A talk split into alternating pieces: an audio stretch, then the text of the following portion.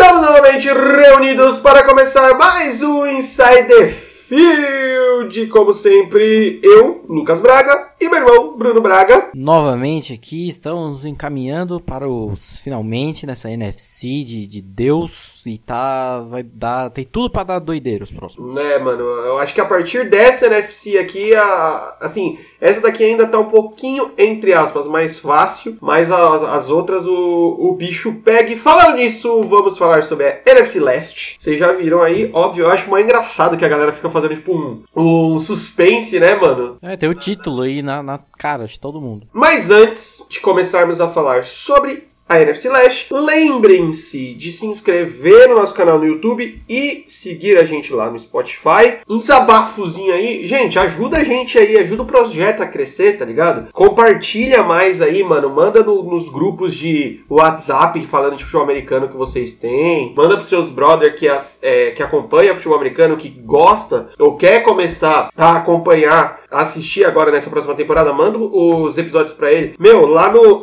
no Spotify para compartilhar no Stories é dois palitos, mano. E só compartilha lá, mano. Dá essa força pra gente. Porque quanto mais o projeto crescer, melhor, mais, é, mais coisa a gente consegue trazer, né, mano? É, um, um podcast por semana é o que a gente consegue fazer hoje com as coisas que a gente tem hoje, né? O projeto crescendo, com certeza a gente gostaria de poder fazer mais. Pô, imagina depois que começar a temporada mesmo, fazer um episódio de, tipo, na mesma semana, um episódio de prévia e depois um episódio de falando sobre o que aconteceu. Ia ser muito mais da hora, tá ligado? Então dá essa força aí pra gente. Lembrando que se você procurar os seus agregadores aí de, de, de podcast, a gente tá em tudo, tá ligado? Na dúvida, vai lá em anchor.fm barra Field. Também dá força pra gente seguindo lá no Instagram, arroba porque a gente interage lá, faz umas graçolas. E eu acho que é isso aí, né? Momento de jabá já está estendido demais. Por que está estendido demais? Porque essa NFC vai ter coisa para caralho para falar, afinal vamos ter clubismo.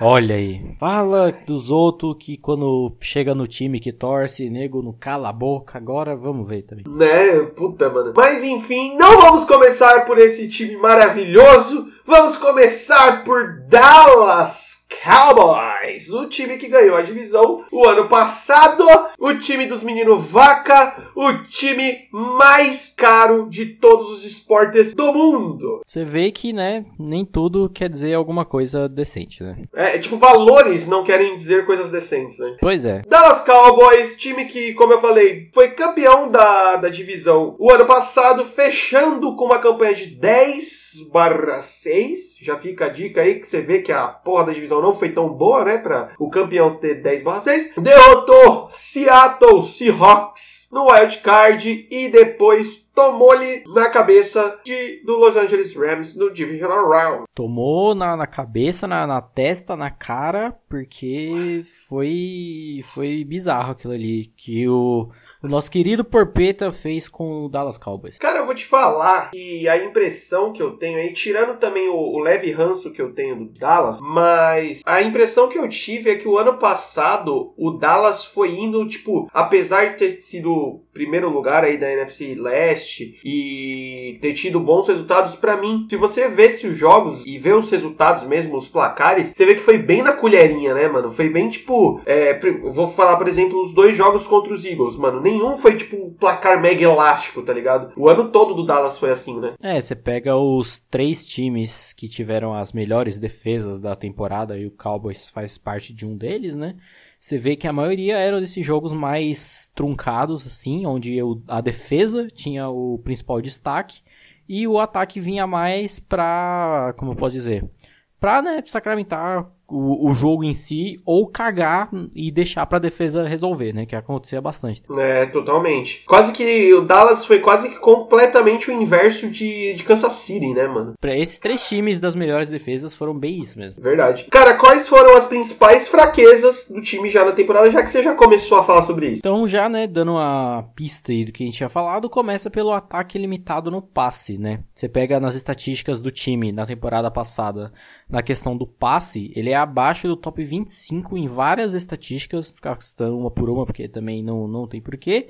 Mas é o que mostra que, tipo, o Dak Prescott, eu acho que ele é um quarterback um pouco como posso dizer, acho que não levam ele tão a sério, eu acho ele bom, apesar de vários problemas, e apesar de ter um jogo bem feio também, mas é um ataque que ele se limita a muitas coisas, e no passe ele não se resolve da melhor maneira possível, tanto que ele acaba dependendo de alguns outros fatores para dar uma desafogada, que daqui a pouco a gente chega lá, e uma das outras fraquezas foi a linha ofensiva frágil, né? O Prescott foi o segundo quarterback que mais recebeu sacks. A gente sabe que um dos problemas do Prescott é justamente que ele segura muito a bola, né? Ele Vai. prende muito, tenta, demora muito tempo para fazer a progressão de passe, mas a linha ofensiva também não ajuda muito, né? Com certeza essa questão do sex é, é, um, foi uma quantidade alta por esses dois motivos, né? Tanto por ele segurar muito a bola, tanto pela linha ofensiva, mas considerando que o único QB que foi, que foi mais sacado que ele foi o Deshaun Watson com aquela linha ofensiva horrível, horrorosa, não tem como só culpar ele por, por isso, né? Cara, é, você vê que como eu, acho que isso, esses dados que você comentou aí só mostra, só, só reitera o que eu falei, né, mano? Que é, apesar de bons resultados, o Dallas sempre foi, assim, passando no, no limite do limite. Porque você vê um ataque com estatísticas abaixo do top 25, sendo que tem 32 times na, na liga, é, é, é, rajada pra caralho, né? E eu acho que passa muito assim, apesar do Prescott ser bom, é, mano, a leitura dele demora demais,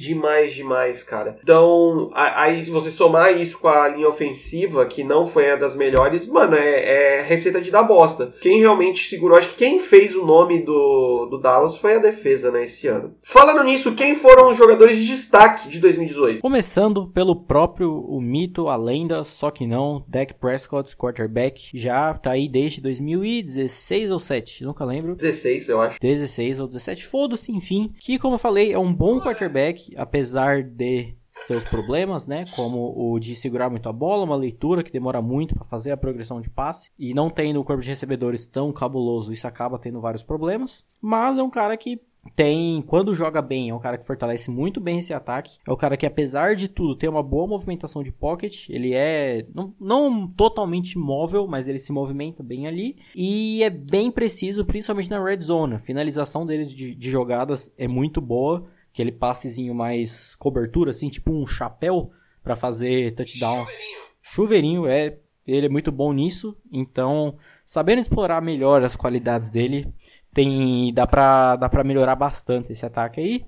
O grande protagonista do, do time no quesito ataque, o running back Ezekiel Elliott, que foi o primeiro o quarterback, ó, primeiro running back com a maior quantidade de jardas, aliás, o maior com a quantidade de jardas na temporada passada, é justamente onde esse ataque desafoga, né? O jogo do Prescott passeia muito por dar a bola pro Elliott correr e a partir daí conseguir dar umas enganadas com play action e tudo mais. Apesar de que, né, você não precisa correr bem para fazer um play action, você precisa simplesmente correr.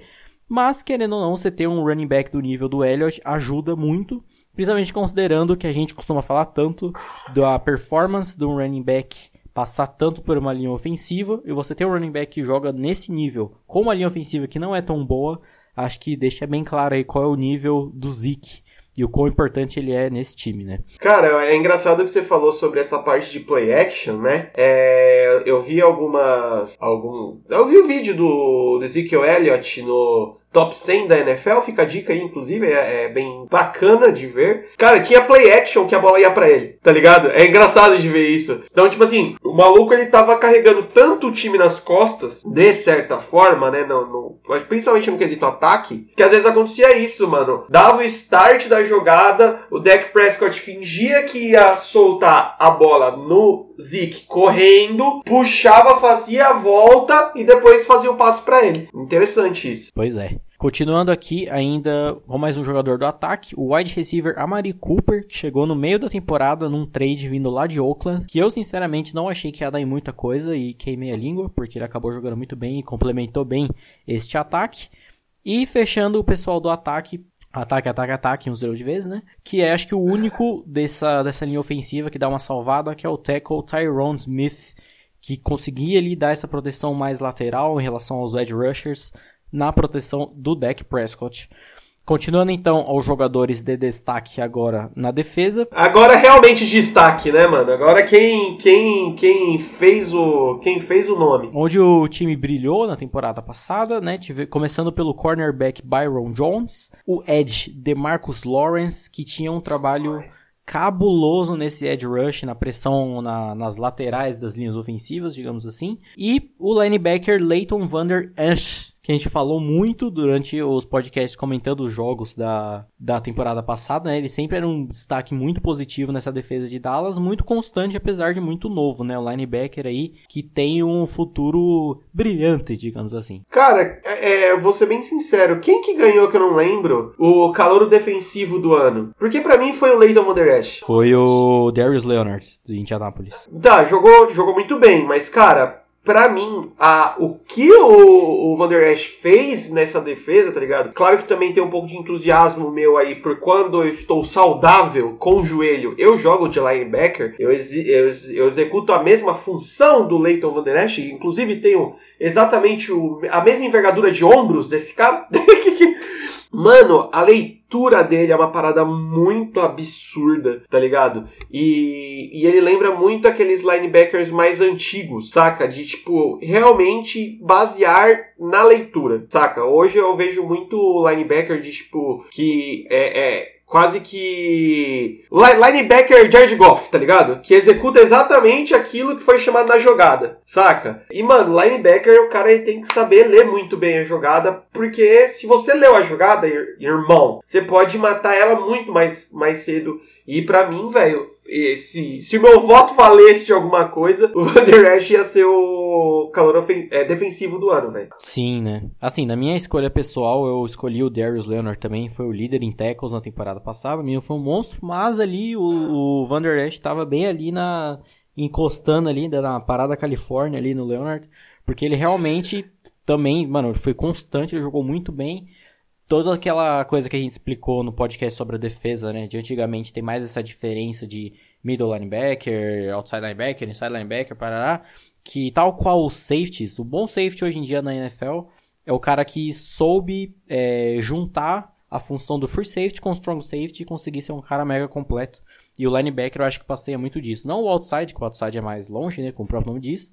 Mas o middle e o inside linebacker, hoje em dia, para você ser o linebacker ponto, você tem que ter um conhecimento muito geral de como essas duas essas duas áreas, entre aspas, atuavam em específico para conseguir ser completo dessa maneira. E eu acho que o Van Der Esch conseguiu bem ter essa, essa pluralidade na nação dele. Cara, quem Dallas trouxe aí nessa free agents para se, se montar mais? Então, como principais reforços, eles buscaram peças do, dos mais variados tipos, né, de mais variadas posições. No ataque trouxeram o wide receiver Randall Cobb lá de Green Bay, fortalecendo aí esse corpo de recebedores, como eu falei, que não é ruim, mas também não é lá essas coisas, né? Sempre bom dar uma complementada. E focando na defesa, o George Iloka, safety, vindo lá de Minnesota, que possui uma defesa muito boa, bem estruturada. Então pegar do elenco de lá não é uma má ideia. E fortalecendo o pass rush direto e reto, o defensive tackle Christian Covington, vindo lá de Houston.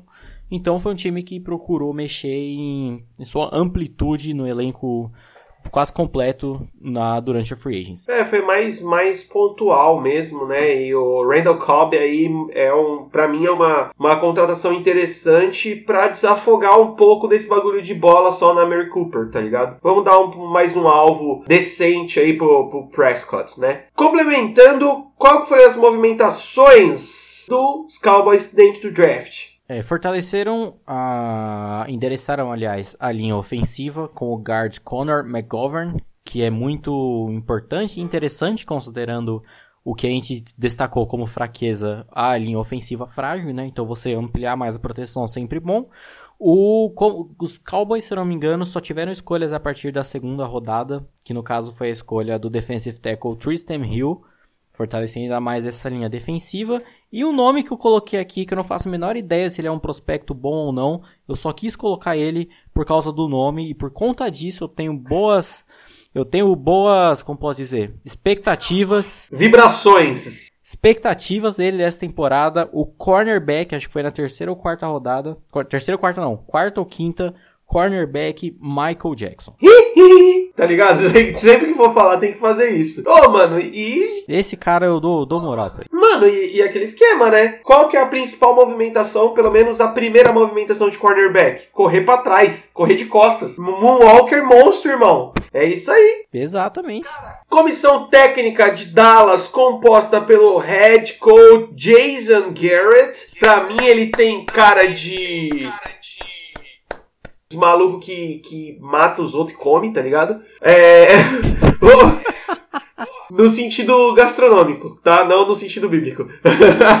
o Offensive Coordinator Kellen Moore, Moore, na verdade, e o Defensive Coordinator Rod Marinelli. Cara, um corpo aí que. Já, o Jason Garrett já tá um tempo aí nos Dallas, não é? Quando você citou o nome do Jason Garrett, eu tive que bater palmas, porque a função do Jason Garrett na sideline, batedor de palmas oficial da NFL. Não importa o que está acontecendo, o mundo está acabando, o Prescott está sendo interceptado, qualquer coisa, ele tá lá batendo a palminha dele. Mas é uma comissão técnica, como posso dizer, questionável em muitos momentos porque assim, o Marinelli, o coordenador defensivo, ele fez um trabalho absurdo, né? Destacamos absurdamente a defesa de Dallas nessa temporada. Show. O Kellen Moore, ele era o técnico de quarterbacks até a temporada passada dos Cowboys e foi aí, tomou um upgrade para coordenador ofensivo. E o Jason Garrett, que também é uma mente ofensiva. Então, tipo, você já acha, fica meio estranho assim, né? Um time que foi tão forte defensivamente ter tantas mentes ofensivas ter tantas mentes ofensivas na comissão técnica e que é justamente a parte que não sai tão bem. Então o Jason Garrett tinha alguns problemas com ajustes, com play calling meio bizarro. Então, fora que ele já tá um bom tempo aí também, então já meio que fica a batata assando ali. Assim, como você falou, é o que eu, o bagulho que eu acho meio louco é ter dois caras de mente ofensivas, como você disse, é, e um playbook até um pouco escasso, vai, curto, sei lá. Eu, eu, não sei como que eles fazem as divisões de chamada de jogada e o caramba 4, mas eu não achei que o ataque dos Dallas tinha um leque grande de, de oportunidades aí e tal. É estranho, como você mesmo comentou atrás, é, um pouco atrás aí, que pare, eu, o, um dos pontos é que talvez, mano, devia que o time deveria jogar mais a favor do Dak Prescott, né? Sendo todo que todo mundo sabe que ele tem muito a, a evoluir ainda, então sei lá. Já falando nisso, qual que é as principais necessidades desse time para essa próxima temporada? Já muito falado, né? A maior proteção ao Prescott, passeando tanto a questão da, da linha ofensiva, mas também para ele não levar tanto tempo com a bola com a bola na mão, né? Tudo bem que, mano, acho que fica bem claro que pegam muito no pé dele. Isso seja de torcida, né? Porque a torcida de Dallas, por ser tão intensa, né? Quase o Flamengo da NFL. Os caras pegam muito no pé, então acho que tanto torcida quanto não torcida, mas é o, o potencial dele tá muito claro e acho que dá para melhorar muito aí e por consequência um ataque mais bem mais bem explorado, né? Que não se limite muito a entregar a bola pro Zeke, bola no, no Cooper e que possa trabalhar mais com o resto do elenco. E em relação à defesa, que é a questão dela não desligar em jogos chave. E nisso, o que, que eu quero dizer? Que, como falei já umas 10 vezes, foi uma das melhores defesas temporada regular ao lado ali de Ravens e Bears. E fez um bom, bom primeiro jogo em playoff no wildcard contra Seattle, apesar de Seattle ter feito um plano ofensivo horrível e ter permanecido nele o jogo inteiro. E aí chega no Divisional Round contra os Rams e o, os caras cedem mais de 200 zilhões de jardas terrestres e tomam todo todo e qualquer maracutaia de running back que pode escolher, que pode existir, que cara, não fez sentido nenhum, tipo, o jeito que essa defesa caiu na, no jogo terrestre, que foi o grande protagonista dos Rams nessa nesse jogo, foi muito estranho, principalmente com o CJ Anderson, né? Porque o Todd Gurley até então estava machucado. Se não me engano, ele chegou a jogar, dividir umas carregadas, mas não, não muito. O Anderson foi o principal. E meio que não fez sentido, saca? Como uma defesa que foi tão bem, principalmente contra o jogo terrestre a temporada inteira, chegou àquele ponto e tomou tanto na cara com o jogo terrestre. Foi, foi muito bizarro. Ah, cara, eu acho que essa pressão que você comentou aí sobre o, o deck é, é a junção de várias coisas, né, mano? É, acabei de confirmar que ele é do draft de 2016, que é um draft extremamente pesado, né? Um draft que, mano, as três primeiras escolhas eu tô olhando olhando aqui neste momento, velho, o primeiro é Jared Goff, o segundo é o Carson Wentz e o terceiro é o Nick Bosa. Então você, você fala, caralho, que turma, né? E, e aí você também tá falando, mano, que o cara teve a, a simples tarefa. Pera, pera, pera, rapidão, rapidão. Quem foi o outro? O Nick Bosa. O Nick não, o Joey Bolsa. O Joey Bosa, é, caralho. é, o, o Nick Bosa tá entrando agora, não é? É. É, eu, eu, eu, confundo. E assim, aí você coloca que o cara tá entrando numa das maiores, nos maiores times mais, mais clássicos aí da NFL e um cara que tá tendo que entrar para substituir o Tony Romo, né? Então você fala, velho, é fogueira. Então, assim, se espera muito dele também, né? Ele sempre foi cobrado muito porque a galera, né, famoso Dallas na fila cheirinho eterno, né? Tony Romo era outro também que encheu um saco do cara de uma maneira inacreditável, né? mas enfim. Né, mano, é tipo, mano, é, tem alguns times que se você vai jogar dentro da NFL, como quarterback principalmente, a galera sempre vai, mano, tacar cocô em você até você ganhar o Super Bowl. É tipo uh, jogar no 49ers, tá ligado? É tipo um passeio no zoológico na jaula dos macacos. Na jaula dos macacos. Cara, pra gente finalizar das Cowboys, qual você acha que vai ser o recorde deles pra este ano e o resumão? É foda, porque acho que fica muito claro eles como a segunda de, a segunda defesa, ó, aliás, tô defesa na cabeça. A segunda força dessa dessa divisão de uma maneira bem clara, considerando os outros dois times, o quão eles estão, né, no atual momento, mas considerando também um calendário que é, é um daqueles que não é difícil, também não é fácil, mas se for puxar para um mais, eu acho que puxa mais ali comecinho pro difícil. Então, e com tantas questões complexas para serem resolvidas num espaço que talvez não seja tão o suficiente, aliás, e com toda a treta que já tá tendo com o Ezekiel Elliott atualmente, né, enquanto a data dessa gravação, de renova ou não renova, de aumentar o salário dele, aliás, se vão dar dinheiro pro running back ou não, e que a gente sabe do que é não não é necessário você tacar, despejar dinheiro no running back, afinal de contas ele é um running back, mesmo da qualidade do, do Zeke, mas o quão dependente passou a ser o jogo do, do Prescott em relação a ele. Então acho que isso pode dar uma dificultada muito monstra em relação ao Zeke participar de training camp ou não. Então pode tudo isso juntar e dar uma merda. Então acho que em questão de campanha, um 9-7, talvez 8, não sei, 8-8 por ali. Mas segundo lugar na divisão, acho que tá, tá ok ali lutando bravamente por uma vaga de, de wildcard. Cara, é uma coisa que você comentou aí que eu não tinha prestado atenção, né, até então, quando eu tava fazendo as previsões dos, dos records, é justamente essa graça aí que o Ezik tá fazendo, né, que a gente pode debater mais pra frente se é realmente graça ou se ele tá certo, porque running back tem uma vida curta dentro do, do, do esporte, então ele precisa ganhar mais dinheiro rápido, ou se é errado justamente por ter uma vida curta, dá tanto dinheiro. Então eu tinha até colocado, é, pensando em falar que o Dallas faria um 11-5 ou um 10-6 de novo. Só que todo esse trauma aí psicológico que o Ezik tá, tá causando no time realmente pode fazer eles bater esse, esse resultado aí que você comentou, mano, de 9, 8 vitórias apenas. Dando sequência, o time que a gente. A gente falou bastante, a gente fez vários hypes de time 16-0, né? Mas a gente também fez hype de times que podem bater 0-16. E a minha convicção aqui é um deles que é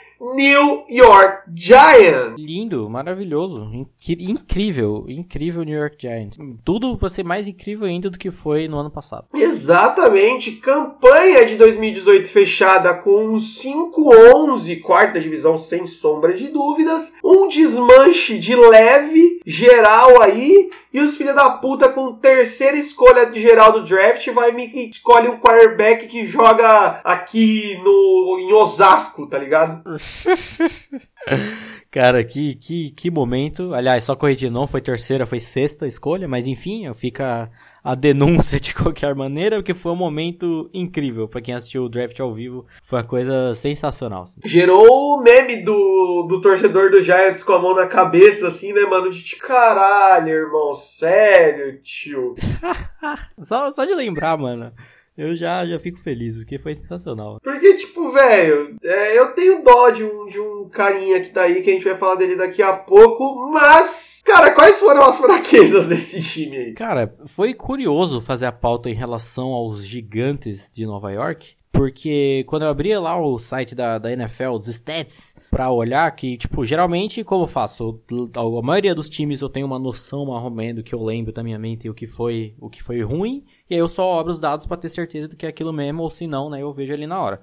E o Giants é um dos times que eu tinha certeza que eu ia ver estatísticas baixíssimas em tudo que é estatística você puder imaginar. Como, por exemplo, você pega, sei lá, o Cardinals, os Jets, são os times que figuram o fundo ali das tabelas na maioria das estatísticas. Mas os Giants, velho, eles estavam relativamente bem em boa parte, tipo acima do top 15, tá ligado? Que foi muito curioso, porque é um time que, mano, uma campanha horrível, né? 5-11, último lugar na divisão, com toda a merda rolando lá dentro. Mas que tinha uns lapsos de qualidade de uma maneira inacreditável, assim, que foi muito estranha.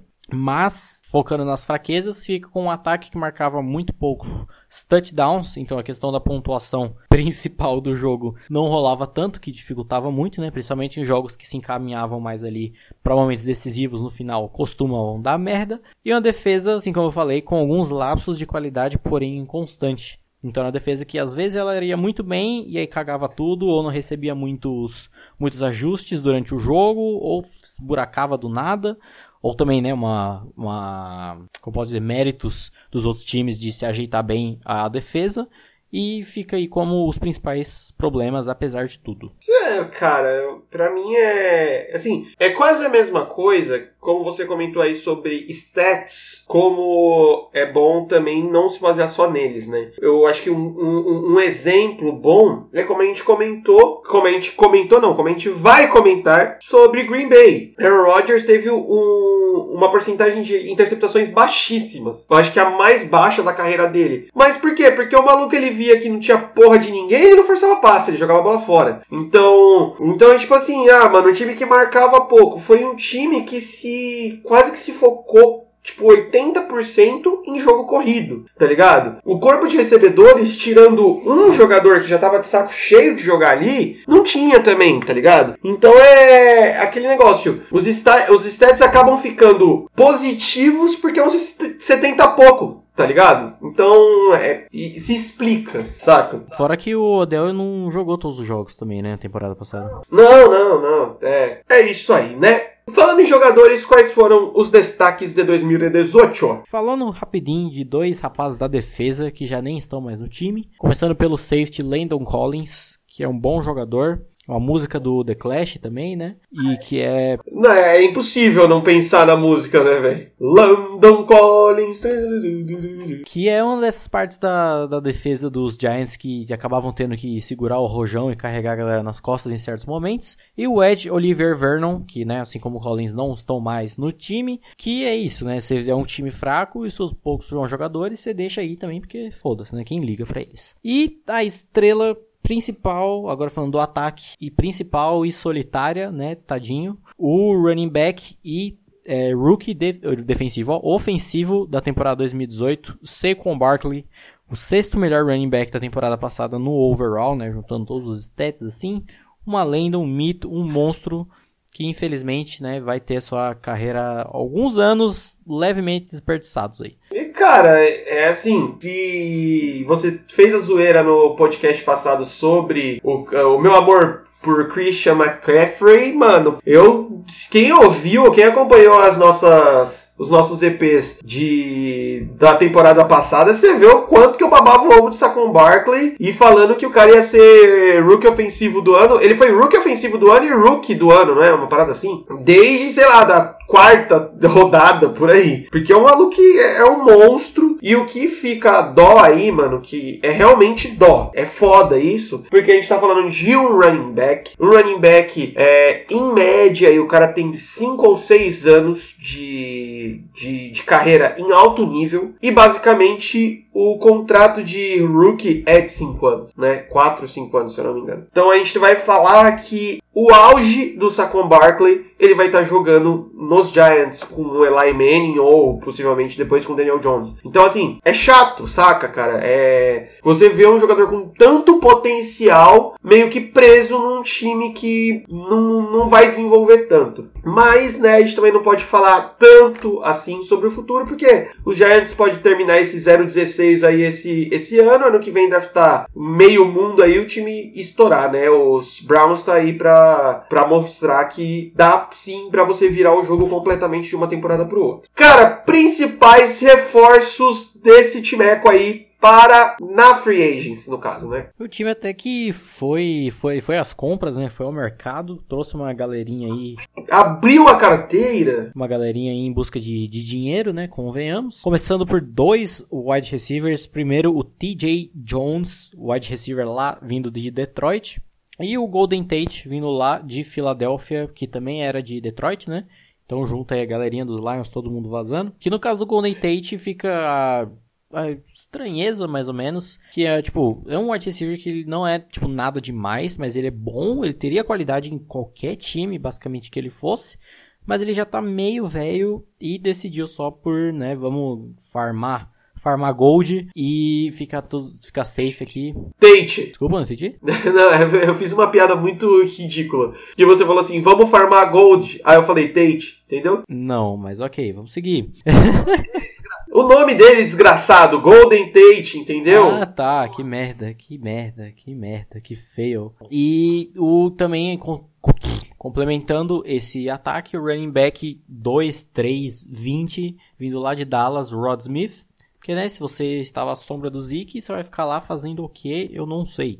Então vaza e vai para um time que pelo menos vai tentar usar ele, ou não, porque já tem o Saquon Barkley, mas provavelmente vão forçar o Saquon Barkley de uma maneira inacreditável em campo, que uma hora esse rapaz vai ter que entrar aí, não duvido nada, né? É, vai se estourar, né, o menino, se duvidar. E fortalecendo, tentando, aliás, fortalecer a defesa, o Ed vindo lá de Arizona, Marcus Golden, tentando, né, fortalecer esse pass rush aí, Ed rush, aliás, que tinha uma presencinha minimamente decente em alguns jogos da temporada, mas meio que fica por, por isso mesmo, elas por elas. É, cara. E aí, por exemplo, Golden Tate já tá suspenso, né, uma parada dessa, caiu caiu, caiu no doping, mano, é, é só desgraça, tá ligado? Tem, se eu não me engano, já uns três ou quatro jogadores suspensos vai perder jogo aí. É, foda, mano. E no draft? Essa coisa maravilhosa chamada draft. O que, o New York fez? Vamos falar primeiro de baixo para cima, né? Acho que é melhor. Começando pelo cornerback DeAndre Baker, que é um prospecto até que ok e dá, dá, tem um potencialzinho oculto ali. Na segunda rodada trouxeram o defensive tackle Dexter Lawrence, que foi uma escolha questionável. Muita gente falou que não deveria ter gastado a segunda no Lawrence. Eu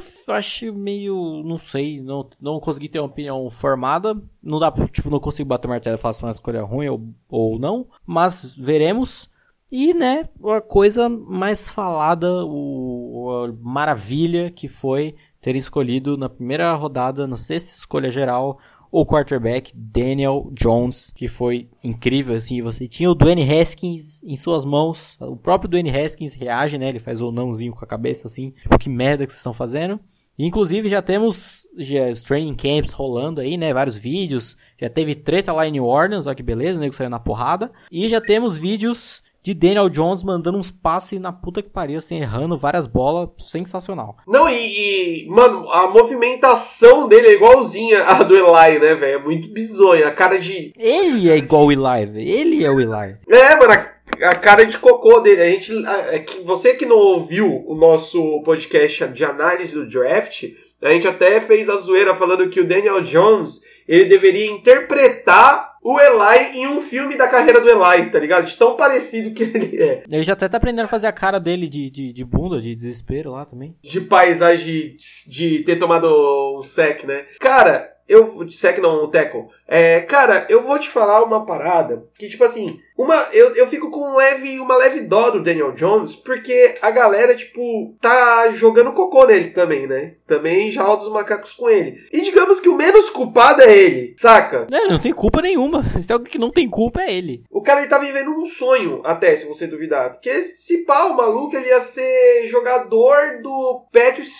Squad. Eu nunca consigo falar essa palavra, mas Practice Squad de alguém aí, mano, tipo, é, sei lá, é quarterback reserva dos Jets, esse tipo de coisa, do, dos Bengals. Mas acabou sendo draftado aí pro New York com a iminência da, da aposentadoria do, do Eli. Então, assim, mano, é o menos culpado é ele, saca? E aí eu acho meio errado essa, essa a galera falando tanto, tanto mal dele, porque a culpa não é dele, tá ligado? Ele só é ruim.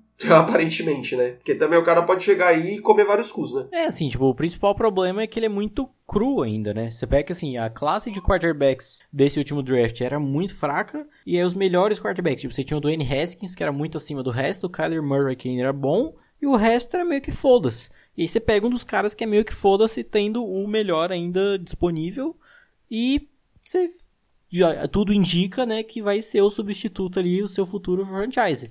Mas é aquela coisa, meu, assim como você falou.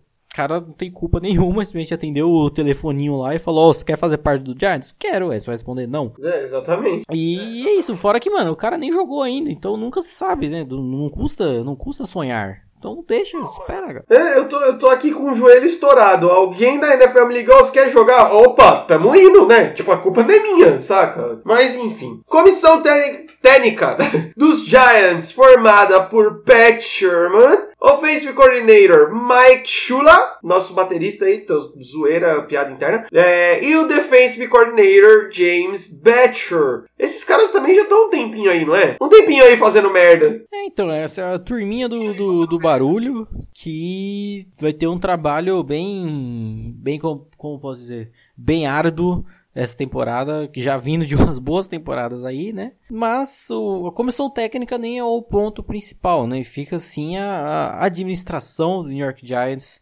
nosso querido David Gettleman, que é o, o general manager, o que, que ele fez com esta franquia. Mas é, é, isso, né? Não tem muito o que falar desse, dessa galera aí. O, o, General Manager, vulgo como. conhecido como louco da balsa, né? Porque, velho. Louco do pântano, porque, velho Tá louco, mano.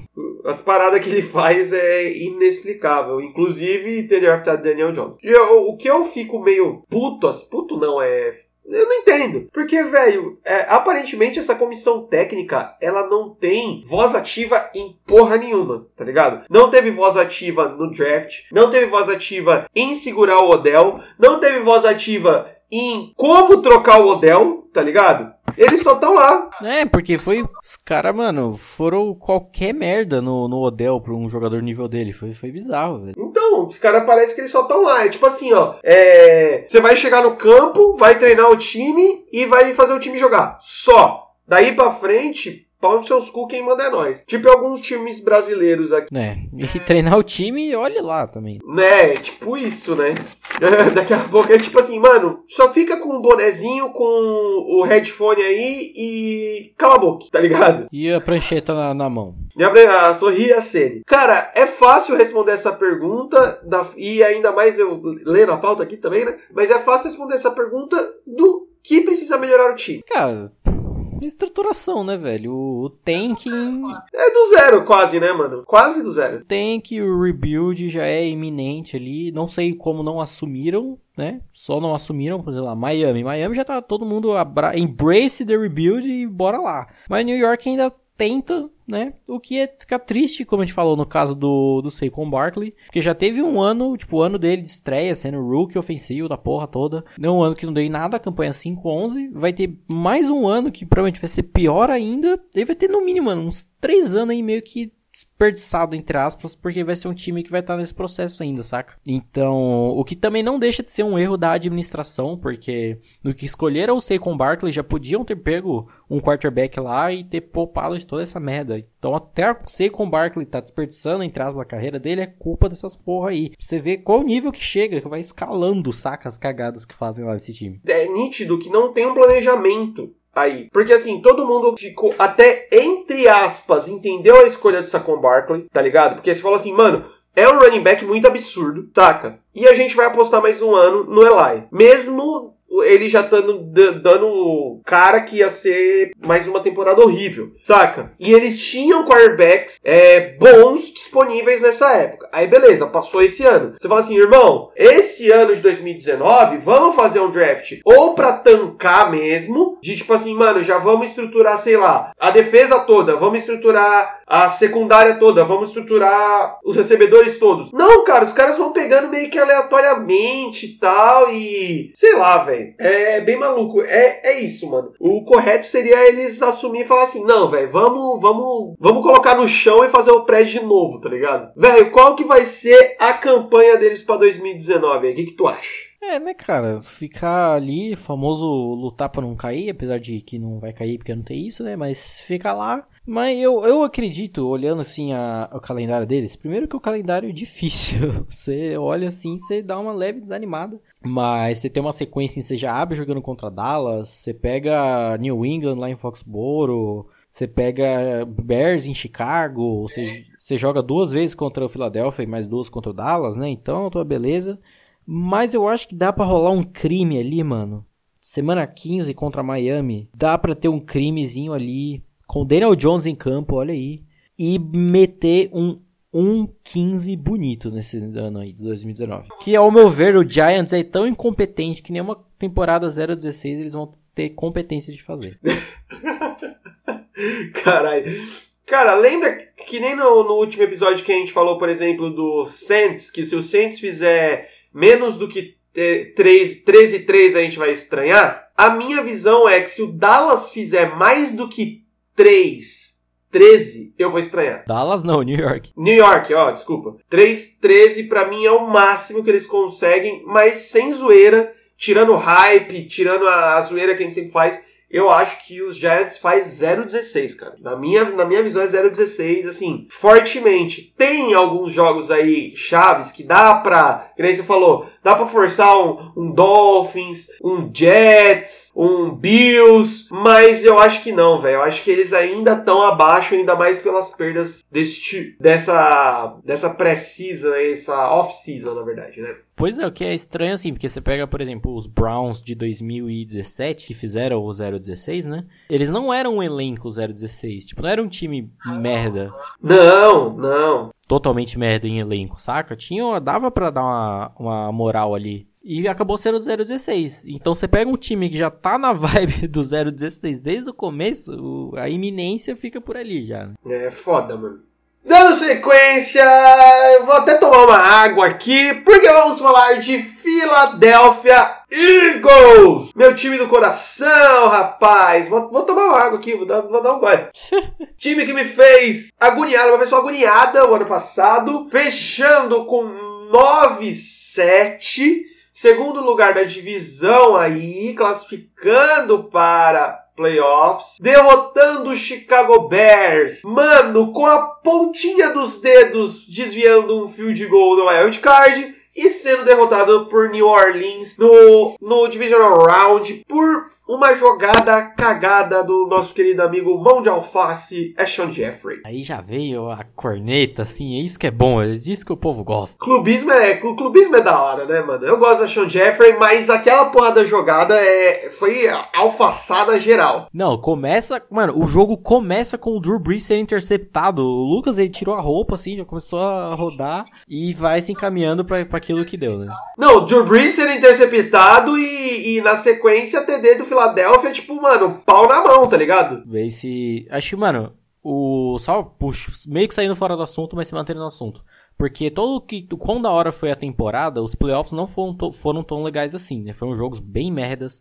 Mas os únicos, assim, sinceramente, que foram muito da hora foi Filadélfia contra Chicago e Filadélfia contra New Orleans, mano. E de resto, acho que você pode tacar no lixo, assim. Tirando. Ah, não, final da UFC foi foda. Mas só isso, essa trinca aí. Foram jogaços. E é engraçado porque, além de terem sido. Eu acho que o que é, ainda ajudou mais para os jogos serem da hora é porque, tipo assim, Esse ano o Eagles estava vindo como azarão mais ainda do que no, no outro, no ano retrasado. De novo com o Nick Foles, né? De novo o Carson Wentz se machucando, de novo o Nick Foles assumindo o time o time melhorando com o Nick Foles é, e pegando a melhor defesa do campeonato e, e, eliminando os caras, tá ligado? Depois pegando um dos melhores ataques do campeonato e dando uma leve canseira ali pros caras, tá ligado? Então, então foi da hora. Como eu falei, foi agoniante, porque teve derrotas extremamente escrotas, tá ligado? Contra o próprio New Orleans, que foi uma vergonha que, meu amigo. Ah, ah você tá falando dentro da temporada, né? Sim, que ela espanco. Não, foi um espanco, mas, mano, derrotas pro Buccaneers foi muito feio, tá ligado? As duas derrotas, derrotas pros, pro Dallas não foi feio de tipo assim, você falar, puta, mano, que jogou nada. Mas, mano, principalmente o segundo jogo, velho. O segundo jogo acaba, né? O, o Dallas ganha com o Dak Prescott dando uma paulada, tipo, sem nexo no. Pro, acho que foi pro T.Y. Hilton. A bola espirra no, no cornerback, no, no, safety do Eagles, e ele encaixa a bola assim e entra na endzone. Então, tipo, é, desses, dessas sete derrotas aí, mano, no mínimo umas três foi encagada, tá ligado? Só a correção aí mais uma vez: T.Y. Hilton joga no Colts. Quem é o do Dallas? Enfim, segue o jogo. O do Dallas, cara, eu vou até olhar aqui de novo. Cara, eu tô. Hoje tá foda, velho. Tá, tá doideira.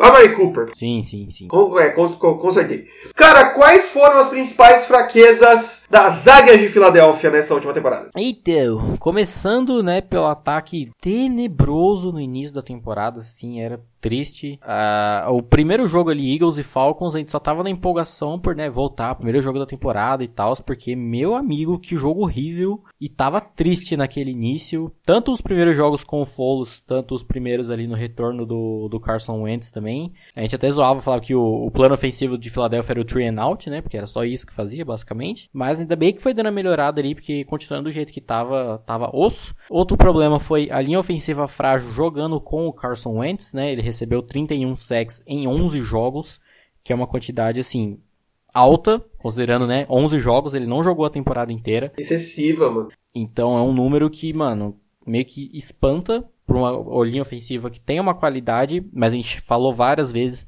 que parecia que ela dava uma dormida jogando com o Carson e uma secundária muito inconstante. Então, você tem tipo tá, o exemplo do jogo no Divisional Round contra New Orleans, que a defesa foi ficando desfalcada ao longo do jogo, né, por N lesões, mas você pega... Não, além, na, na temporada em, em, si já foi, foi, foi sendo limada, né, a secundária dos Eagles. É, esse mais específico porque você via nego saindo durante o jogo, né, se machucando. Sim. Você pega em N outros jogos, contra esse spam que a gente comentou contra New Orleans, cara, era uma secundária que fazia umas bugadas assim eu olhava o uniforme, eu não via verde, eu via preto e amarelo, que dava dó de Caralho, aí, ó.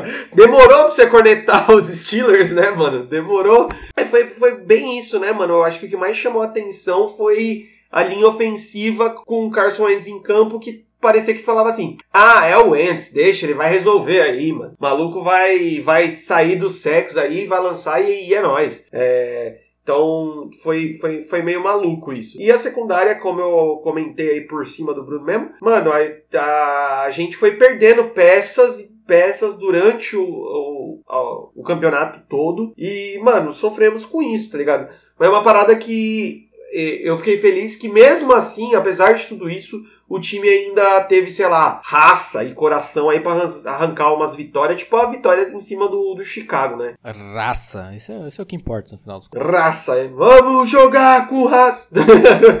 é porque torcida de Filadélfia, meu amigo, é aquele, aquele vídeo do torcedor da América xingando o time, tá ligado? Nossa, total, velho. Total. Essa é a torcida de Filadélfia. A torcida de Filadélfia é uma das torcidas mais pistola que tem, mano. Você é louco. Cara, jogadores em destaque de 2018 do Filadélfia. É, fica a, a, como posso dizer, a menção honrosa ao Nick Foles pós-lesão, né, do Carson Wentz, porque é aí que o menino aparece, o menino brilha, porque no começo da temporada, como citamos ali no, em relação ao ataque, tava triste. Mas, falando dos destaques em si que se mantiveram, né, praticamente a temporada inteira, a dupla de Tyrants, começando pelo Zach Ertz, Tyrant principal, foi o terceiro Tyrant da temporada que teve mais jardas e mais passe, é, recebendo touchdowns, né, marcando touchdowns. É um monstro, um mito, uma lenda, ao meu ver, não só o terceiro aí e nessas estatísticas, mas o terceiro melhor da temporada no, no todo, assim, porque, cara, é realmente um, o cara é um absurdo e estava sendo enquanto o, a maneira do ataque desafogar, principalmente ali na volta do Carson Wentz, né, que não estava rolando, uh, o ataque ser tão maleável como vinha sendo até a temporada 2017, né?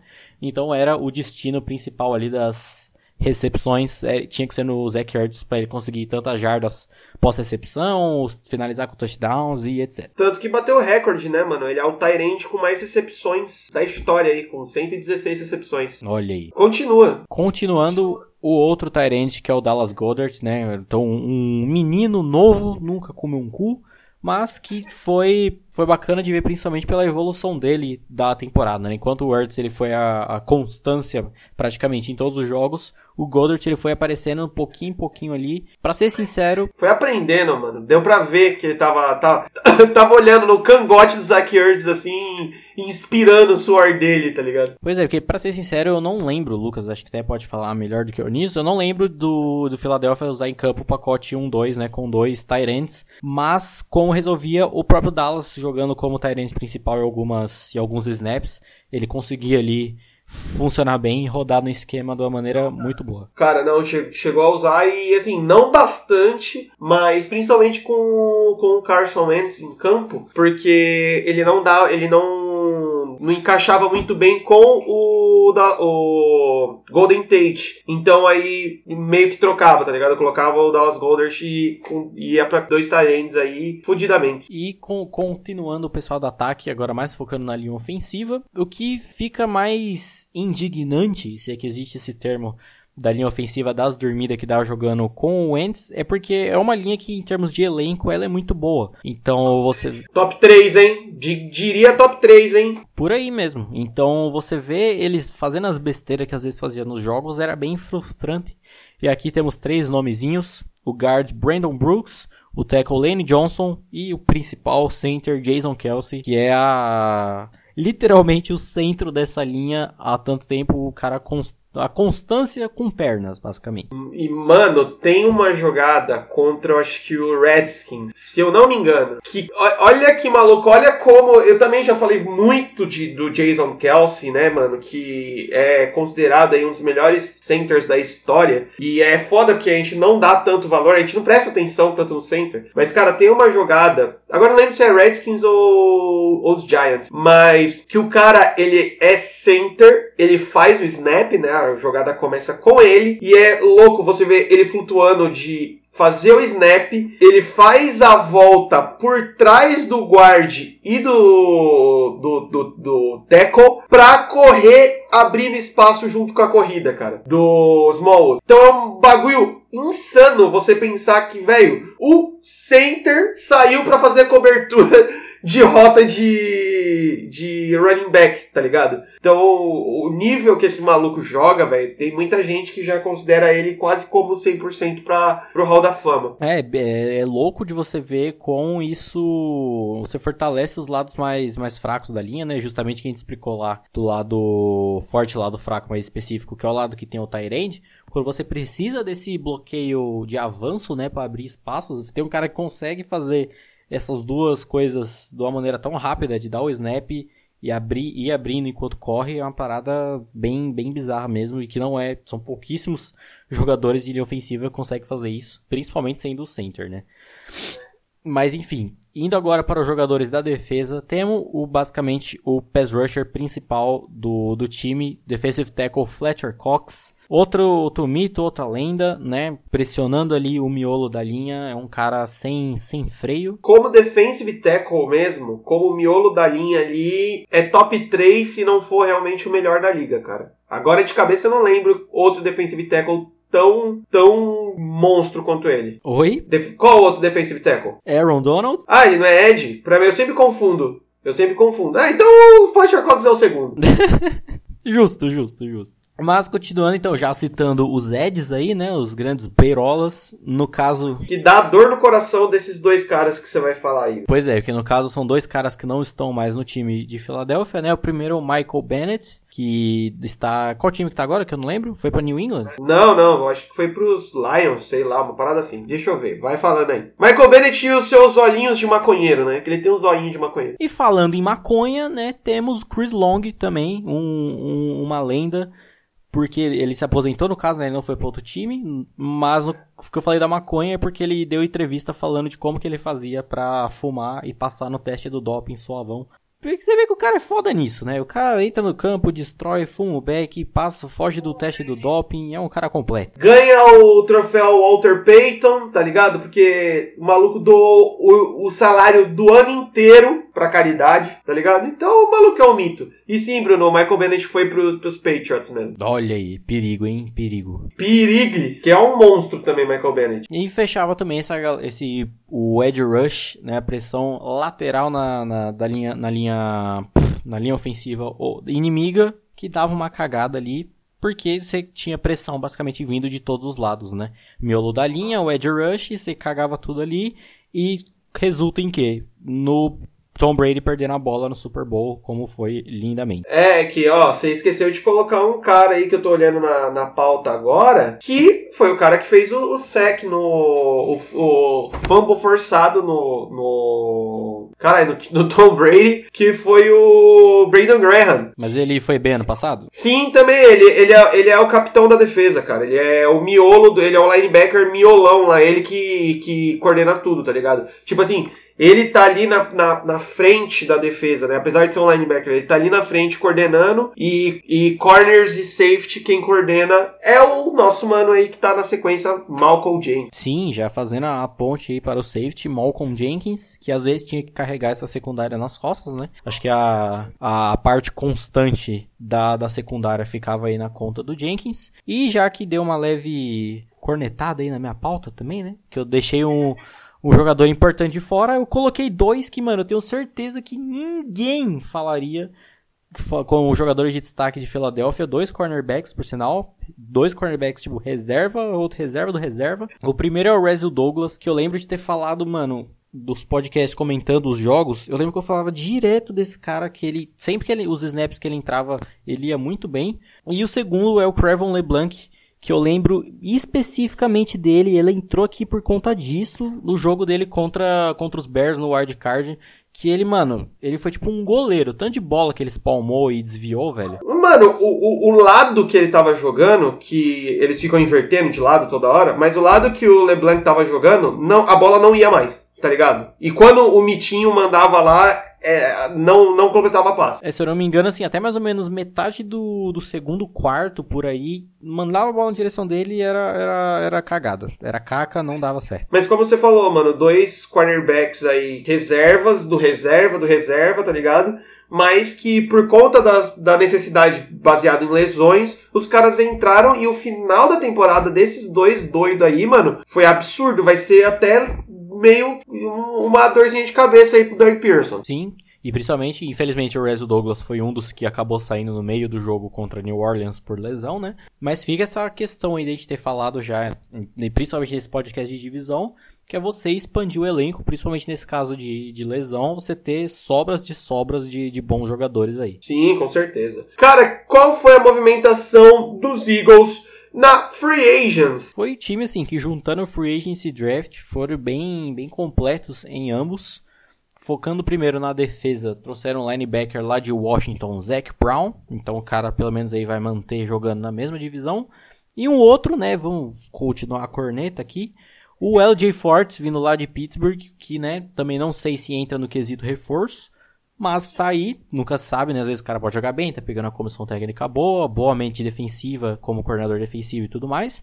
Mas fico alerta que se eu não me engano, posso estar tá falando merda, mas se eu não me engano, foi ele que tinha que marcar o Keenan Allen naquele jogo contra os Chargers. Quer dizer, que tentou marcar o Keenan Allen, né? Porque o Keenan Allen deitou e rolou em cima dele. Não é porque o Keenan Allen deitou. Mas eu não lembro se é ele, eu acho que é ele, mas enfim. E também, voltando ali um pouquinho do ataque, com o wide receiver Deshaun Jackson, que é... Tô dançando aqui, cara. Tô dançando. É muito bom vindo lá de Tampa Bay para fortalecer esse corpo de recebedores de uma maneira assim inacreditável. Famoso bom filho a casa torna, tio. Exato. Então você, você já tem tudo aí, você já tem a, a união do, do time, da, da torcida, o cara voltando, tudo, tudo lindo. Quando você termina o namoro e volta, que parece uma lua de mel, saca? É maravilhoso. É, pode crer. Mano, e é absurdo como o Deshaun Jackson consegue alongar o campo, velho. É, é, eu tô ansioso pra ver, pra ver ele em campo junto com com o Ents. E aí, nesses training camp da vida aí, nego já tá falando que os malucos já tá beijando na boca e a porra toda. Então, velho, tô muito empolgado, tio. E, cara, eu acho que, ao meu ver, assim, a principal contratação da free agent dos Eagles,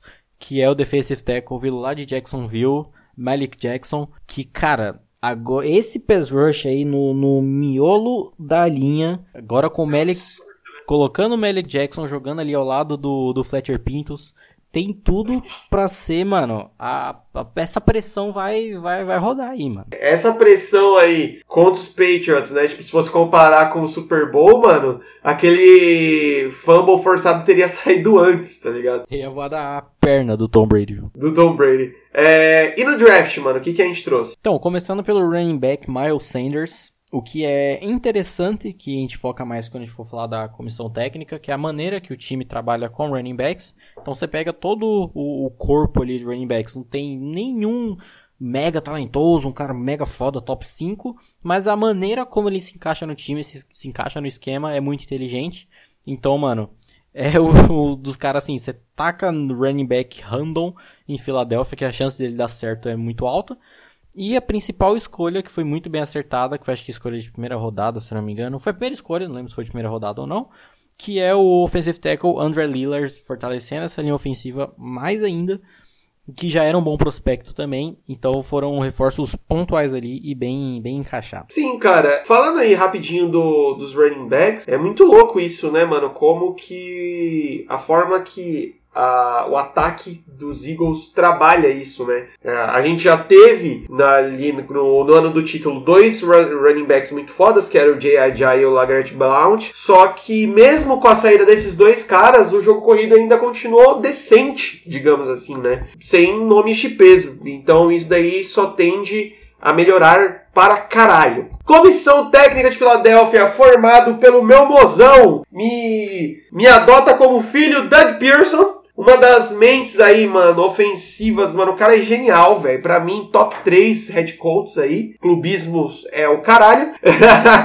Offensive Coordinator Mike Gron e o Defensive Coordinator Jim Schwartz. Cara, uma equipe aí que eu acho que só mudou recentemente o Offensive Coordinator, né? É, assim, é, que acho que foi o principal ali para ter dado essas derrapadas aí no ano passado, com a perda do Frank Wright, né, virando lá é, agora head coach de Indianapolis da temporada passada.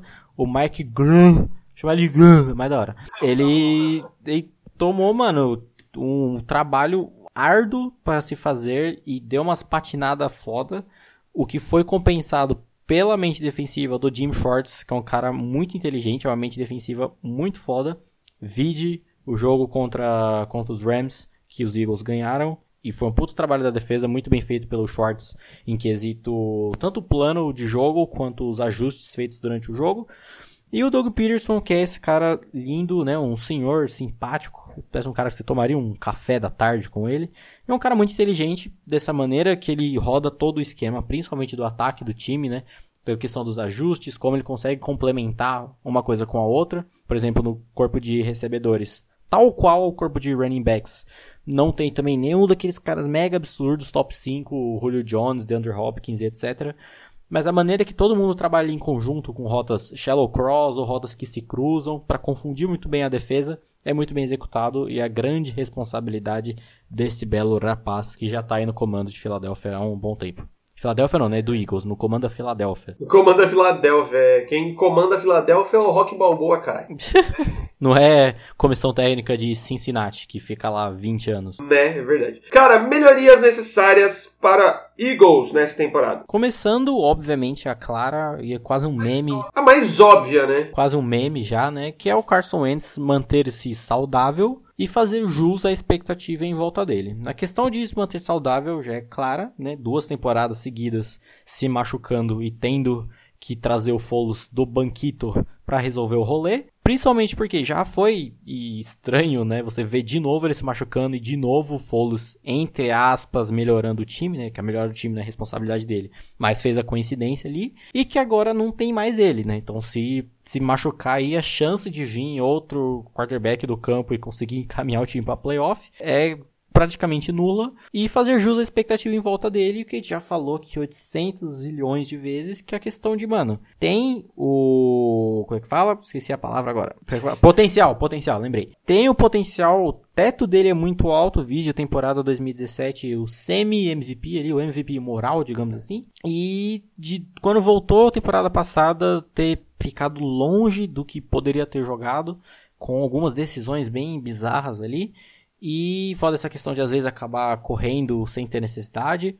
Então, é, não vou falar que é um vai ou racha, que eu acho que eu já falei disso aqui também, mas é exatamente fazer jus à expectativa em volta dele. O cara potencial absurdo, um teto muito alto e que se conseguir fazer, nem que seja chegar nesse teto, que é o teto dele, cara, vai ser o MVP de novo. Mas conseguir jogar o regular ali já é o suficiente para esse time ir muito bem.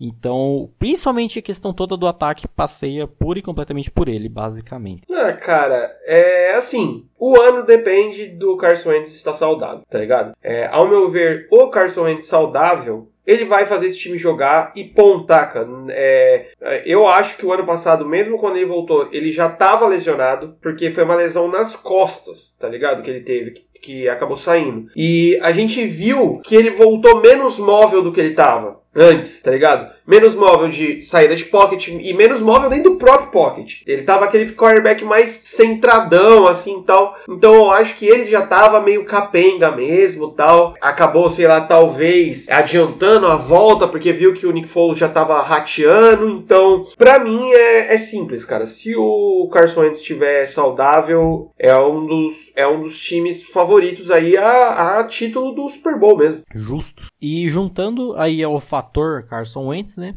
Que é da linha ofensiva tomar vergonha na cara quando estiver jogando com ele, né? Ah, por favor, né? Porque, cara, um elenco desse endereçou isso no, no draft e continuar dando as ligadas que dava é complicado. Mas é, em relação ao Carson, eu acho que dessa temporada vai estar tá tudo, sim, três vezes mais bem adaptado para jogar com ele, porque esse, acho que ele foi o cara que mais sofreu com a saída do, do Frank Wright. Porque o Frank Wright foi o cara que melhorou ele ao ponto de chegar na temporada 2017, saca? O Frank Wright ele era técnico de quarterbacks do, dos Eagles e era meio que o quarterback dele, digamos assim, né? O Wentz do, do Frank Wright. Não é à toa que o último ano dele como coordenador ofensivo foi o ano do título de Filadélfia. Então nada mais justo.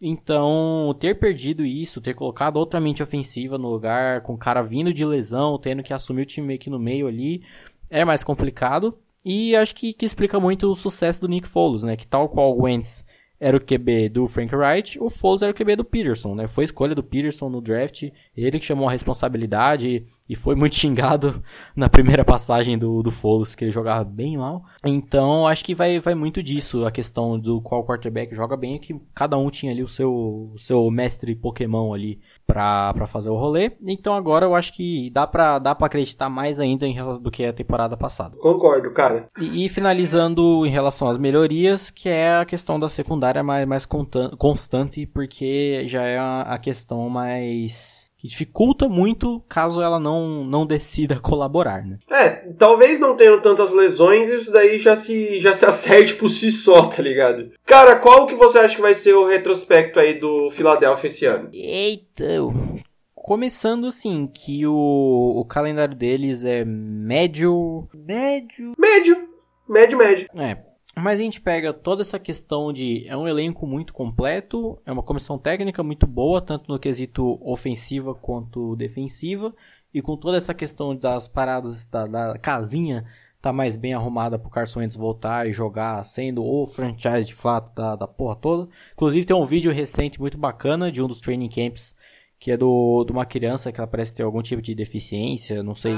Ah, ela, ela tinha é, paralisia cerebral, se eu não me engano, uma parada assim. Isso, que ela tá numa cadeira de rodas, ela tá entregando a camiseta pro Carson Wentz entregar, ela tá, tipo, chorando, ela tá muito emocionada, e o Carson Wentz entrega. É, é emocionante, cara. Autografa a camisa, tira foto com ele e tal, bem, bem bacana.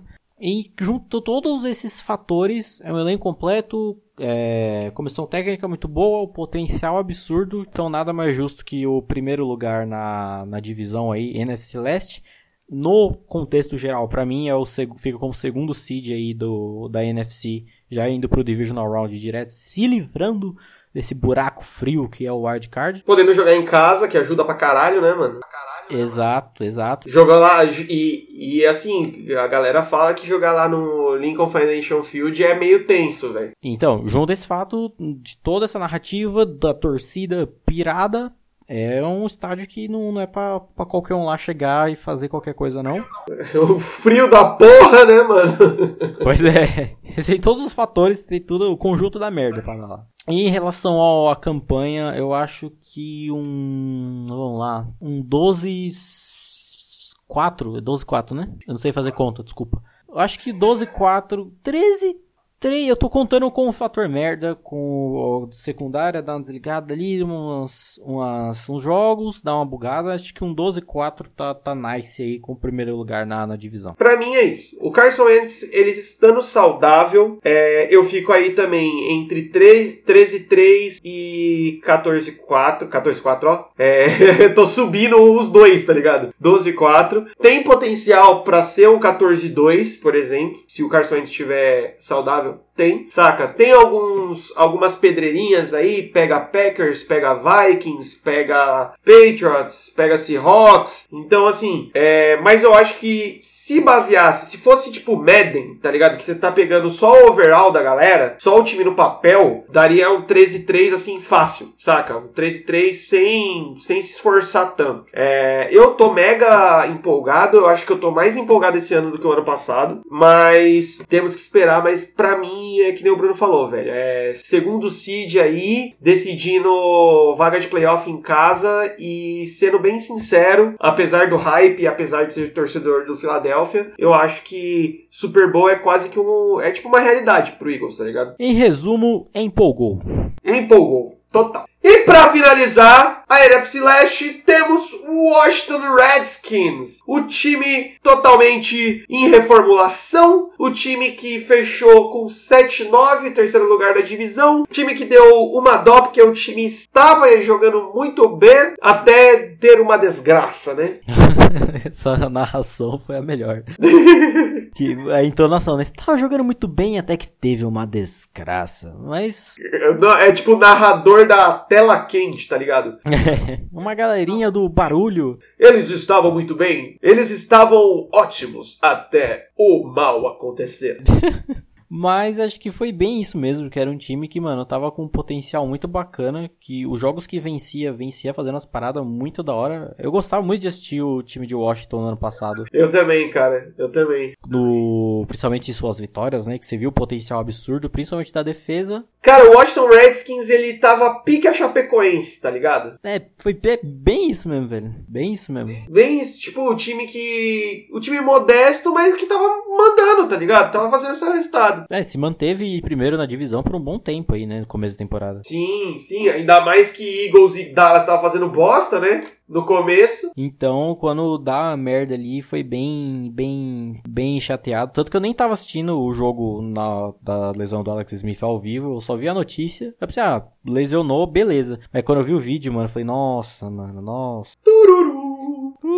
Quais foram as principais fraquezas do time, além de quase matarem o, o quarterback? Começando pelo fato de que o corpo de recebedores é bem limitado, né? Então, um ataque que se resolvia muito no, no esquema ali da desenhado para eles jogarem e que acabava desenrolando bem por terem um bom quarterback. E aí, como fraqueza principal, né? Não tem como não citar a lesão do Alex Smith na semana 11, sendo que até então eles estavam com uma campanha 6-3. Vocês viram como tava jogando muito bem. E, cara, além de ser uma lesão horrível, tá tipo um asterisco imenso para a carreira até do Alex Smith pro resto da vida dele, de ter o time ter tido que correr atrás tanto em draft quanto em free agency para a temporada que vem, que teve que se virar com qualquer bosta para finalizar a temporada também, né? Tanto que entrou numa sequência ali de derrotas até o final da temporada. Tanto que você pega, na semana 11 eles estavam 6-3 e eles terminam a temporada 7-9. Você vê a, a sequência de, de desgraça que foi. Fora que teve toda a questão lá de ter tido uma puta coincidência de um quarterback do, dos Redskins ter se machucado exatamente há, acho que tipo 20, 30 anos atrás, uma parada assim, da mesma maneira, com uma coincidência incrível. No mesmo lugar, é um bagulho louco. Cara, não tem como não ter sido essa a principal fraqueza do time, com um potencial tão absurdo de ter sido freado tão, de uma maneira tão brusca, sabe? Sim, velho. É, é foda, mano. É só dó, basicamente, velho. Cara, quem foram os destaques de 2018 no time? No ataque, como eu falei, tipo, não sobra uma galera muito muito foda no quesito talento, né? Porque principalmente depois dessa perda do Alex Smith, tinha que sobrar para essa galera que era mais fodona no individual carregar o piano e era meio que eles que tinham que resolver ali da maneira que dava. Ficando primeiro com o running back Adrian Peterson, grande Adrian Peterson, né? Já foi MVP aí da, da NFL. O último MVP a não ser um quarterback, né? Então é um running back muito bom que dava uma desafogada boa nesse ataque aí, principalmente depois que vi aquelas, aqueles bots jogando de, de quarterback. Um, um dos poucos, talvez o único wide receiver mais relevante assim no time, que é o Jameson Crowder, que já não tá mais lá também, então fica aí a, a baixa. E na, no caso da offensive line, o Trent Williams, offensive tackle, que é curioso você destacar um jogador da linha ofensiva quando um quarterback principal quase morreu, mas, né, fica aí o destaque no, nos jogos principais aí. E a galera da defesa, o linebacker Ryan Kerrigan e o grande Haha Clinton Dix, o safety, que também não está mais no time, mas que dava uma fortalecida boa nessa defesa. Defesa essa que, mano, nos jogos que ela ia bem, nas vitórias principais de Washington nessa temporada, era uma defesa que destruía. Era muito da hora ver essa defesa jogando bem. Cara, é, é doido, né? Porque se você pega no papel também, é, é era um time que não era tipo aquele puta, só os malucos monstro, pá. Mas não era a galera ruim, não, né, velho? Galera boa. Galera boa, assim. Arrisco a dizer que se o Alex Smith não tivesse se machucado, cara, Filadélfia aí podia não ter ido para playoffs. Era provável, considerando a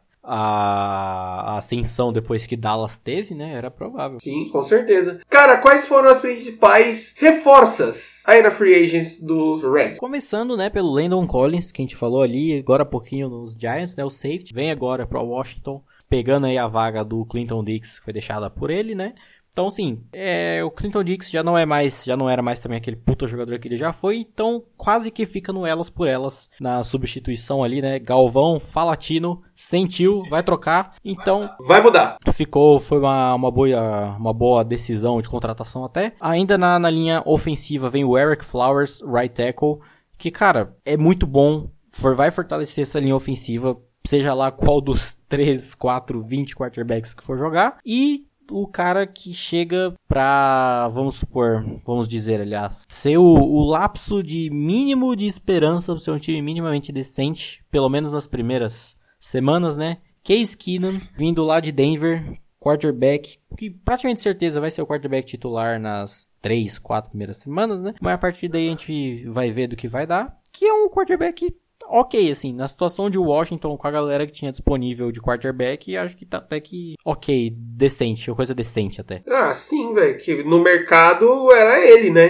tá ligado? E, cara... Era ele, ou Blake Bortles ou Ryan Tannehill, né, então... E, assim, velho, é... Eu acho que o Case que não pode acabar encaixando no time aí, porque a gente viu que, é, por exemplo, no final da temporada de 2017 no Vikings, ele tava jogando bem, tá ligado? Bem... E ele era o terceiro quarterback do Vikings. Sim, e tava jogando bem. Sim, foi, chegou na final de conferência, né, velho? É, aquele jogo contra os Saints lá foi genial, tá ligado? Então, a gente tem que esperar, né, pra, pra, pra ver e também não julgar pela temporada que ele fez nos Broncos, né? Cara, e no draft, o que, que o Redskins fez? É aí que o time dá a sua cartada, o seu contra-ataque, que acho que foi, foi o karma, assim. O time se fudeu de uma maneira tão inacreditável na temporada, temporada regular, que foi, eu fiquei feliz pacas deles terem conseguido fazer um puta draft, talvez Vou ranquear aqui o, o melhor draft desse ano de 2019. Tal qual falamos lá com o Giants, né? Vamos por de baixo para cima, começando pelo wide receiver Terry McLaurin, que já, como já situamos várias vezes, não era uma classe tão boa em jogadores ofensivos,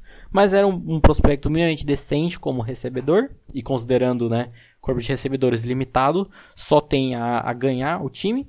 Na segunda rodada, o linebacker Montez Sweats, que é um prospecto assim com potencial absurdo. Absurdo. Em tudo para fortalecer e crescer essa defesa de uma maneira foda. E o principal na escolha de primeira rodada caiu no colo de Washington, o melhor quarterback da classe, Dwayne Haskins, que cara, se for feito um bom trabalho que eu creio que essa comissão técnica tem plena condição de fazer e desenvolver o moleque bem, tem tudo aí para virar um quarterback excelente. Ah, cara, para mim tem condições totais de ser o franchise quarterback, esse é a cara dos Redskins. Daqui a algum tempo, é, eu gostaria de não ver o Redskins queimando ele logo de cara agora, tá ligado? Porque ele não chega tão preparado contra um, contra um Baker Mayfield, tá ligado? Por exemplo. Então, velho, talvez, talvez pode até é, refazer o mesmo caminho do, do Mayfield, mano. Ficar ali três, quatro rodadas primeiras no banco, se o Case Keenum realmente começar a pipocar, aí começa a colocar o cara de pouquinho para ele ir pegando, pegando qual que é a malícia, tá ligado? Mas eu, eu não colocaria ele logo de cara, apesar de ter um, um potencial absurdo. É o que eu creio bastante que, que possa acontecer, assim, ser bem similar com o que foi o Browns ano passado, começando com o Tyrod Taylor, aí ficando meio que naquelas,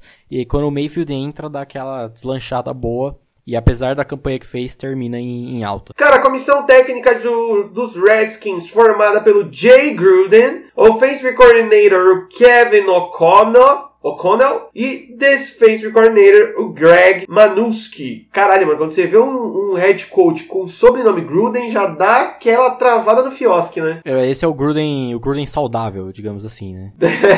Ele é vegano, tá ligado? o, os pais deles, quando chegam o. O John é aquele filho que ele fala, ah, eu não, não vacinei meu filho, ele é ótimo. Aí tá o John Gruden, assim, saca? Né? E, e a terra é plana, tá ligado? então, o Jay Gruden, né, o irmão mais novo do John, é um cara bacana, eu gosto dele, que ele tem uma perspectiva muito boa, tanto de, de ajustes durante o jogo, quanto de fortalecer uma galera que não é tão boa no, no talento individual, como a gente falou que era o time do Redskins no ano passado, né? Então eu acho que é um cara que dá para confiar bem aí nesse desenvolvimento do Dwayne Haskins. O Kevin O'Connell, ele era o técnico de quarterbacks, então o cara aí que estava trabalhando com o Alex Smith diretamente no jogo dele vira o coordenador ofensivo e fica né, fica esse asterisco imenso de que, pelo menos na semana 1, acho que dá pra falar, dá pra cravar que é 100% de certeza que vai ser o Case Keenum titular, né? Então você fica essa questão do Keenum, do Haskins como quarterback com puta, uma puta, um puto potencial, e o Smith de talvez numa probabilidade muito difícil, mas de talvez pintar aí. Já teve notícia, aliás, da recuperação dele, que ele tirou aquele, aqueles ferros da perna, sabe? Aquela gaiola de ferro na perna. A gaiolinha, aham. Uhum. Que ele tá, tá se recuperando bem. E, óbvio que, tipo, mano, pra ele jogar nessa temporada é, tipo, semi-impossível, ao meu ver. Mas fica aí pra caso ele volte ou não, se no que vai dar essa questão de quarterbacks lá em Washington, né? Ah, cara, eu gostaria que ele voltasse. Não necessariamente também pro, pro, pros Reds, tá ligado? Mas por ser um ótimo ótimo quarterback, tá ligado? Eu acho que ninguém merece se aposentar por, um, por uma lesão. Acho que a gente já falou várias vezes isso aqui, né, mano? Sim, sim.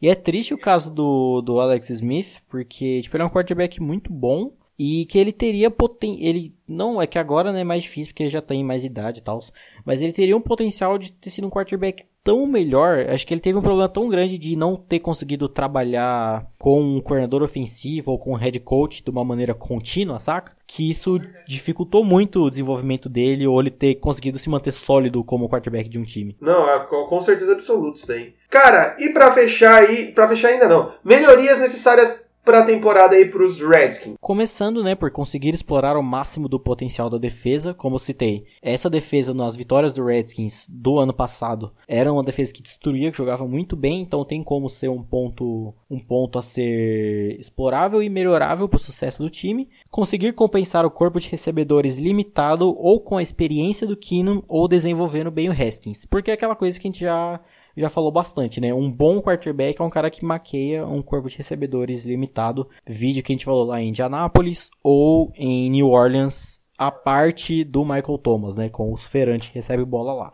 Então é, é, muito disso, né? O com o Keenan vai conseguir colocar essa experiência dele, porque ele é um quarterback muito experiente. A parte de desenvolver o time dessa maneira, ou do, da evolução do Haskins de se tornando, saindo de ser um cara do college para chegar para a vida real, digamos assim, do futebol americano, que é a NFL, de conseguir trabalhar bem com essa galera aí. Ah, sim, cara. É, é, é bem pontuável, né? Que precisa melhorar. E eu, particularmente, creio que tem peças aí para melhorar, sim, nesse, nesses quesitos todos aí. Mas talvez demore um pouquinho aí para encaixar, tá ligado? Cara, e qual que você acha que vai ser o recorde do Washington aí em 2019? É complicado porque é um dos times que eu acho que é muito difícil de tentar prever ou ter alguma noção de qual é tipo o teto deles, como o time vai se desenvolver, eu acho que o, o destino tudo indica, tipo, tudo indica, tudo aponta, tá tudo encaminhado para eles serem em terceiro lugar na divisão de novo, né? Com Eagles e Cowboys tão acima, tão bem estabelecidos e com potencial tão alto, e com o Giants com potencial tão baixo, acho que a, a terceira vaga, o terceiro lugar aí na divisão acaba sobrando para eles. E creio eu que com uma campanha, não sei se ele chegou a um ponto de fazer, sei lá, um 8-8 lutando pelo wild card, mas acho que uns 7, 9 terminando em alta, com, sei lá, o Haskins entrando no finalzinho ali, mostrando o potencial dele, eu acho que dá,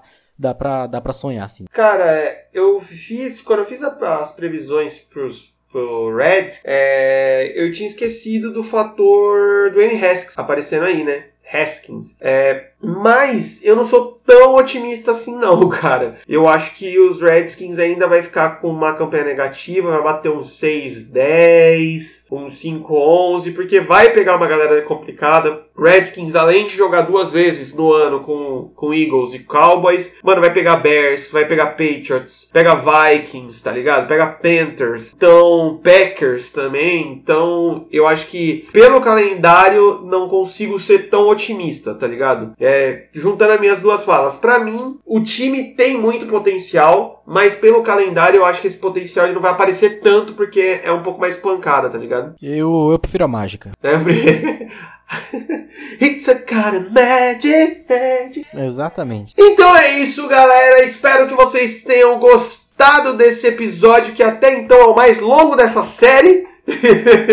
e só tende a aumentar? Só tende a aumentar, com certeza, é verdade. Lembrando aí, ajuda a gente, caralho. Compartilha essas bagaças aí, se inscreve no canal do YouTube. Tá chegando a temporada regular aí, então se inscreve pra gente bater os 100 inscritos. Compartilhe no seu stories aí o Spotify, porque é facinho, rapidinho e isso ajuda a gente pra caralho, tá ligado? Bruno Braga, muito obrigado. Outra pauta excelente, outro papo maravilhoso. É, nós estamos aí, a ponto do, da data de publicação desse podcast. A Precision já começou, então já estaremos assistindo vários jogos inúteis. E pro próximo podcast, vocês não estão tão ligados, velho. O próximo ele vai ter o um nível de denúncias e polêmicas da maneira. E eu acho que a gente vai ser processado no próximo podcast. Talvez, mano. Vai ser uma mistura de linha direta com casos de família. E pro, pros próximos, aliás, né? Deixar em aberto, assim, pra deixar o hype. Assim como foi construído o hype do time que talvez faça o 16-0, para esses dois próximos aí, não sei qual é, não sei qual time é, não sei qual divisão, mas eu tenho ele feito na minha cabeça o esquema que um time das duas divisões que faltam pode fechar a divisão 6-0. Eu acho, nas minhas previsões antes da, das gravações, nas próximos, nos próximos nos próximos episódios aí, eu acho que tem um time com potencial de fazer 16-0 e um time com potencial de fazer 0-16. Essa questão do eu falei do 6-0, eu fiz quase um TCC, sim, uma tese científica para explicar o porquê, mas vai ser foda. O próximo fico hype. Uma tese científica que o nome é Meridiano de Dalton. aí, cara, eu falei, a gente ia conseguir, viado. então é isso aí, fiquem aí com a tese do Bruno e tchau!